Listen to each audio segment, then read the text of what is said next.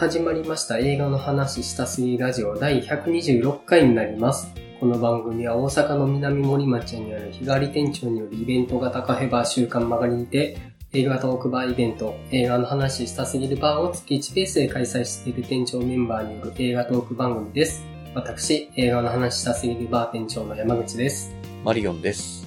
えー大石です。よろしくお願いします。よろしくお願いします。お願いします。はい。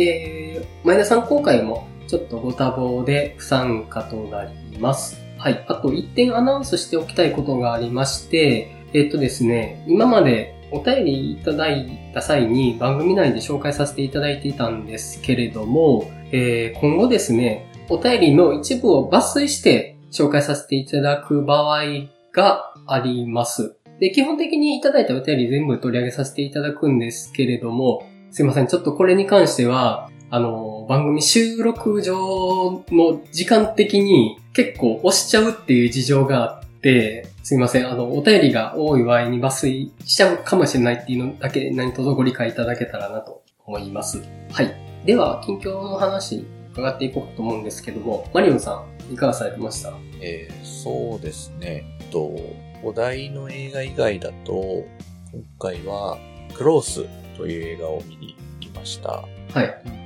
ロースっていう映画なんですけど、これ誰か見られてます？あ、僕見ました。あ、さん見られてるんですか？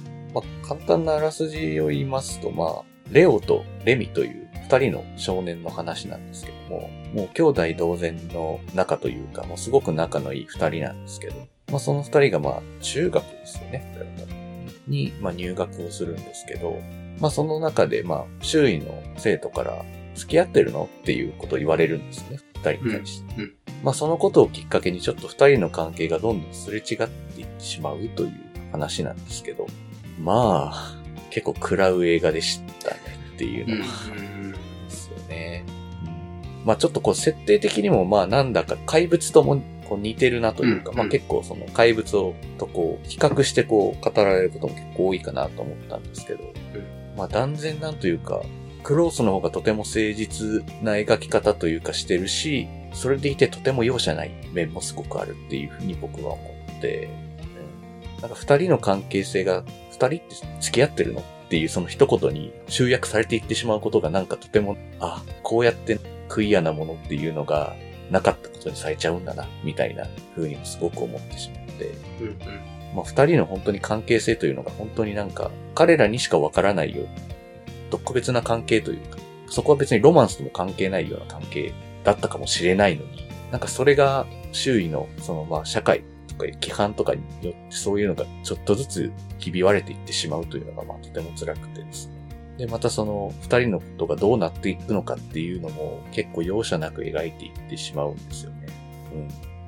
うん。なんかまあ、ちゃんとなんというか、こう、いろいろ考えた上でそういう描き方をしてるっていうのはすごくわかるんですけど、まあとても結構、まあ容赦ないぐらいえぐいことを突きつけてくる映画で、まあやっぱもう事前にあの、公式でこういう要素がありますよっていうアナウンスが出るぐらいの映画になってるので、まあちょっとなかなか見る人によっては食らう映画にはなるのかなと思うんですけど、ただちょっと忘れられないぐらいまあ繊細で、とてもまあなんか辛いけどとても繊細な映画だったというふうにはすごく思いましたね。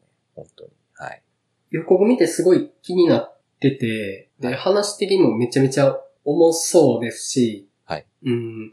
で、さっき怪物と比較してっていうお話されてたんですけど、はい。まあ、予告見る限りやっぱり怪物よりきつそうだなって思ったのは、やっぱり自分たちで壊していっちゃうってとこだなっていうのはあるなとは思って、はい。怪物ってやっぱり本人たちはサンクチュアリを守ってて、周囲がっていう話になってましたけど、その、そうじゃなくて自分たちでそのサンクチュアリを壊しちゃうっていうのが、すごく残酷だし、ある意味すごくリアルだなって思うんですよね。きっと、その残酷さって世界にたくさんあって、そこがすごくエグそうだなっていうのは予告見る限り思ってました。うん、そうですね。ずっとやっぱり二人の視点というか、の話なので、やっぱ怪物みたいにこう、いろんな視点で見るみたいなのがやっぱないんですよね。うん。まあ、その分余計にやっぱり研ぎ澄まされてる分、余計に辛く重くのしかかる部分はすごくあるし、本当にちょっとね、ぐさっと来てしまうんですが、うんうん、でもやっぱりそういうことをちゃんとやっぱ描かなきゃいけないっていうふうにやっぱ思ってるっていう、ルーカス・ドンという監督さんなんですけど、まあ彼自身も、まあ、クイアな存在なんですけども、まあそういった彼がきちんとまあそういうところをまあ行き届いた配慮を上でやっぱ描くっていうのはまあすごくやっぱり、まあ繊細なところちゃんと描けてる人だなというふうには思いましたし、うん。あと何よりちょっと子役二人の存在感がちょっとすごいなというのもありましたし、うん。うん。ちょっと怪物の時の二人の子役の二人もすごく演技上手いなと思いましたけど、クロースの二人もすごかったですね。はい。うん。うん。僕予告の時結構怪物に、の鏡写しというか、ある意味フランス版的な作品かなって思ってたんですけど、僕どちらかというと連想したのが、あの、日本の映画であの、エゴイストってあったじゃないですか。はい。うんうん。結構、アプローチはそっちに近い感じがするなって僕は思いました。あーあー、確かにそうかもしれないですね。あ、うん。特に僕はあの結構この映画って、もちろんクロースってその二人の距離の近さみたいなものも表しますけど、同時にカメラの近さもめちゃくちゃ近いんですよね。うんなんかそこが僕すごいエゴイストを連想して、うんうん。彼らにすごく近写で撮り続けることによって見えてくるもの、あるいは見えなくなるものっていうものがあって、で、その見えなかったものに最後向き合っていくっていう話になっていくのがこう、ギュッとくるなっていう感じは思いましたね。うんうん。なるほど。興味深いですね。ぜひちょっと、まあ、食らう映画だとは思いますので、うん。元気な時にと言いますか。あまり落ち込まないようにというか、まあ、あとまあ、ちょっとそういうので食らうという人はあまり見なくてもいいとは思いますのでね。そういう、うん、うん、うん。ちゃんとそれは自分の体調と相談した上で見ていただきたいかなっていうふうには思いますけど。はい。うん。はい。そんな感じですかね。はい。はい。大井さんいかがされてました？えっと、今週はですね、ちょっと全然映画が見れてなかった分を全部取り返すかのようにめちゃくちゃ見まして。うん。えっと、まあ、全部ちょっと感想を上げていくとキリがないので、とりあえずタイトルだけ上げていくと、まずパールを見てきまして。うんうんもうパールもめちゃくちゃ面白かったです。もうとにかく。あで、えっと、パールと、あと、え本作、今回の課題作。で、その後にクロース見ましたし、えっと、あとインディ・ージョーンズ、運命のダイヤルを見に行きまして、で、あと、あの、先週というか、月曜日に、えー先行公開だったミッションインポッシブルの、はいあの、最新作ほを見てきましたというわけで、計5本かな？はい。見てました。もう。おう、もう見たんですね。ミッションインポッシブルを。見てきましたよ。羨ましいです。羨ましいです。いやーもう本当に、あの、ビタミッションインポッシブルに関してはもうネタバレ全くなしで言いますけど、うんああ、まあ、トム・クルーズすげえなって感じです、本当に。うん。うん。この人は本物を取るってことがどういう意味、てか、本物を取ってそれが伝わるってことを心の底から信じてる人なんだなっていう。で、そのことにやっぱもうちょっと泣けてきちゃう 自分がいて。いやーもう、あの全然パート1で物語的にはまだまだ全然って感じなんですけど、いやー、あの、超面白いです。うんうん。いや、あの、ミッションインポッシブル予告がやばいなと思ったんですけど、うんうん IMAX 用の予告うん。うんうん。があって、で、あの、本作のハイライトになるであろう崖からのダイブシーンがあるじゃないですか。はい。あそこをいかに準備して撮ったかっていうことだけを予告してる ありました予告だったんですけ。ど、ちょっと長めのやつですよね。そう、もう舞台セットして、トム・クルーズが何回もリハーサルして、じゃあ本番行くぞって言って、撮った衣装っていう話のこと何も触れてないんですよ。うんうんうんあったね。だからもう、トム・クルーズが物語なんだってもう宣言してるから、あ、もう言い切ったなと思って、本当に。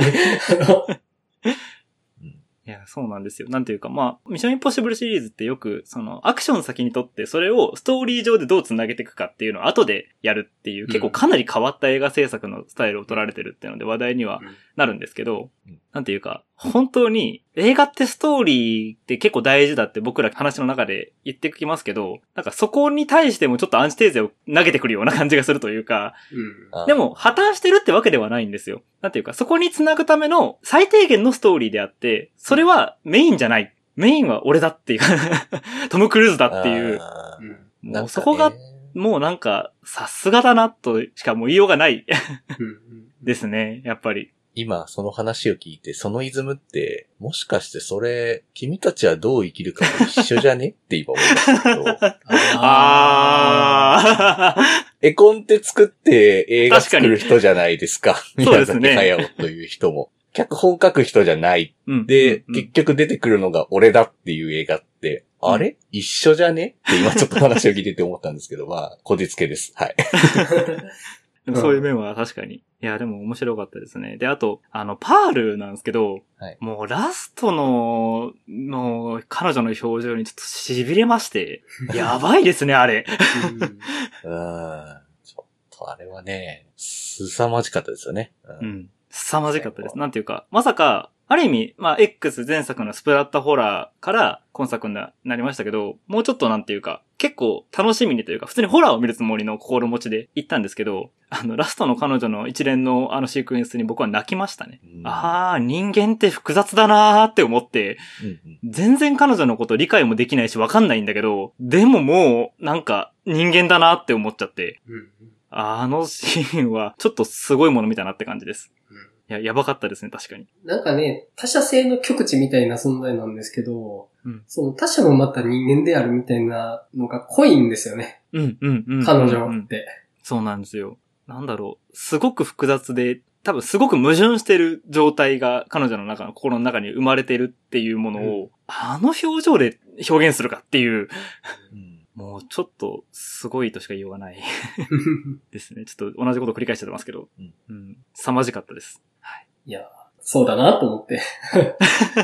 はい。はいそんな感じですかね。はい。はい。えっ、と、僕もですね、ちょっといろいろあって、映画見れてなくって、まあ、今回のテーマぐらいなので、うん、取り上げることはないかなって感じですかね、今回は。はい。うん、うん。で、えっ、と、番組全体に対して一通お便りいただいてますので、紹介させていただきます。